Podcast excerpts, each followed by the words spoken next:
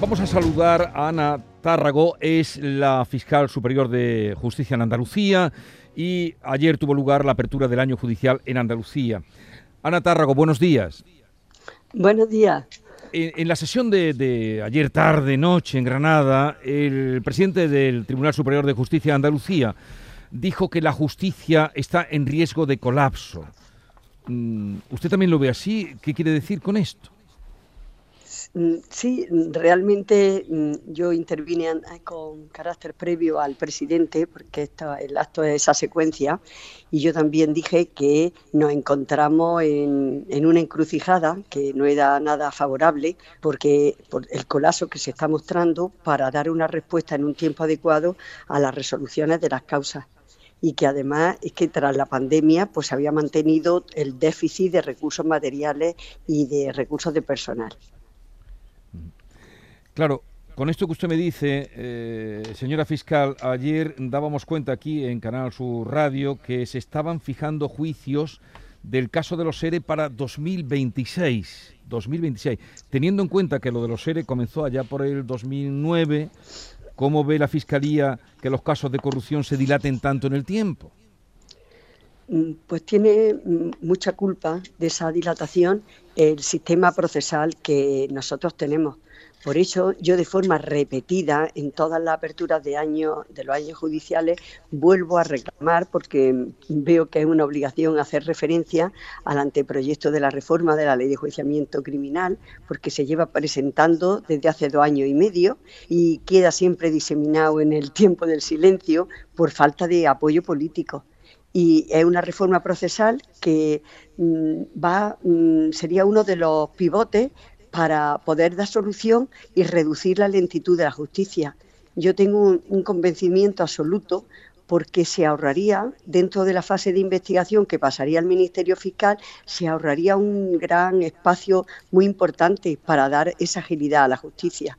Y además que es un modelo en que se está aplicando en todos los países de nuestro entorno y que la Unión Europea se lo aconsejó a España cuando se puso en funcionamiento hace dos años la Fiscalía Europea. O sea que es uno de los problemas que solucionaría esa lentitud de la justicia. Pero después de varias legislaturas y de tres presentaciones de anteproyectos, no hay acuerdo, no hay consenso político ni siquiera para que se inicie su tramitación. O sea que dependería, eh, por lo que usted nos acaba de decir, de esta situación dependería de, un acuerdo político, una decisión política, el que la justicia no se eternice. Mm, sí, en cuanto a reformas legales, hay reformas que agilizarían toda la tramitación procesal. Tenemos una reforma organizativa y procesales que están pendientes desde hace tiempo y que, y que serían muy eficaces para dar solución a muchos temas de la justicia.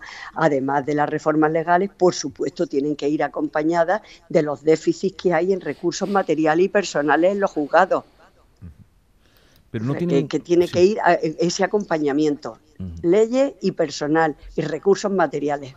Pero ¿no tienen ustedes la sensación, usted como fiscal eh, superior, Lorenzo del Río, que no es la primera vez que le oímos estas cosas que, que son contundentes, que predican en el desierto?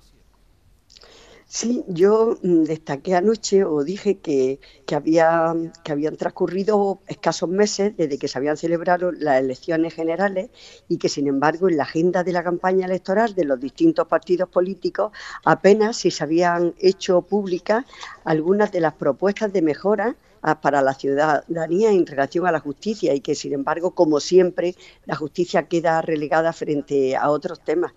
Y es que estamos hablando de uno de los tres poderes del Estado, en el que se ejecutan las normas jurídicas para nuestra democracia y afectan directamente a nuestra convivencia. Eh, hace un momento, antes de que conectáramos con usted, señora Tárrago, estábamos hablando, como no podía ser de otra cosa en este tiempo, en estos días, de la amnistía. Usted incluso habrá oído algo de lo que decían mis eh, compañeros. ¿Qué piensa usted de eh, esa amnistía probable de la que se está hablando em, para concederle a quienes la están pidiendo, a los nacionalistas, en aras de una investidura em, de Pedro Sánchez? Mm, yo la verdad que si usted me permite prefiero no pronunciarme porque yo tengo la costumbre de los temas que luego mm, puedo intervenir la Fiscalía General del Estado, prefiero no dar mi posicionamiento particular y a mí no se me pregunta como Ana Tárrago, se me pregunta como fiscal superior de Andalucía y prefiero en temas ser respetuosa. Eh, fiscal, le pregunta a mi compañero Javier Ronda, que es el encargado de temas eh, judiciales en, en esta casa, en Canal Sur Radio. Ana, buenos días. Buenos días. Sabemos que es una reivindicación histórica que usted ya ha argumentado que quizá podría, en definitiva, pues aliviar el trabajo en los tribunales, que el Ministerio Público, el fiscal, instruyera en determinados casos como ocurre en otros sistemas judiciales. Pero al margen de ello, en la memoria y en los datos hay dos asuntos que me gustaría que nos respondiera a todos andaluces. Uno, como fiscal superior de Andalucía, ¿qué piensa del aumento de los casos de agresiones sexuales por parte de los menores, muy menores, y otro asunto que ya está sobre la mesa es la inteligencia artificial. Esto preocupa sobre todo en el ámbito penal. ¿Qué mm, nos diría usted al respecto? Pues con relación a los menores es que se mantienen elevadas las cifras de violencia de género y las de abuso y agresiones sexuales entre menores. Y yo mm, soy muy insistente en siempre decir que la educación en las relaciones afectivas y en las relaciones de igualdad entre los menores es la herramienta, la única herramienta que deberíamos de mm, considerar mm, mm, de una manera muy relevante para, porque entiendo que es la válida para nuestros menores. Hay que educarlos, hay que educarlos porque hay una cierta distorsión cuando cómo ellos perciben esas primeras informaciones a través de las redes sociales le falta formación para recibir esa información.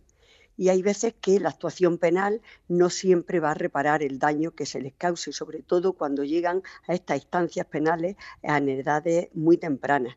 Y yo anoche lo que dije es que deberíamos de, reflexionar de forma sosegada en qué estábamos fallando como sociedad y sobre todo lo que debemos de plantear es alternativas preventivas que sean eficaces con relación a nuestros menores. Y con respecto a la inteligencia artificial, ¿qué dice la Fiscalía? Porque es un problema que estamos viendo ya en la actuación de determinados delitos, está apareciendo ya no en el plano laboral, sino que esto preocupa a los fiscales.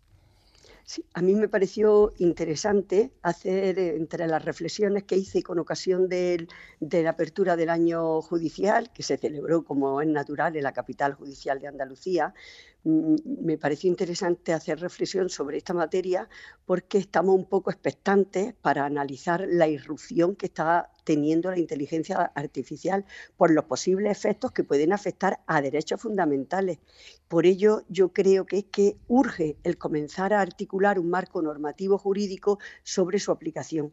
Y esta es una actividad, la de la inteligencia artificial, que irremediablemente va a afectar y va a transformar la organización económica, laboral y social y que efectivamente se abre una etapa ilusionante, pero también una etapa inquietante y que puede tener unos efectos positivos y negativos, por lo que yo considero que hay que, hay que ser analizado y estudiado en profundidad.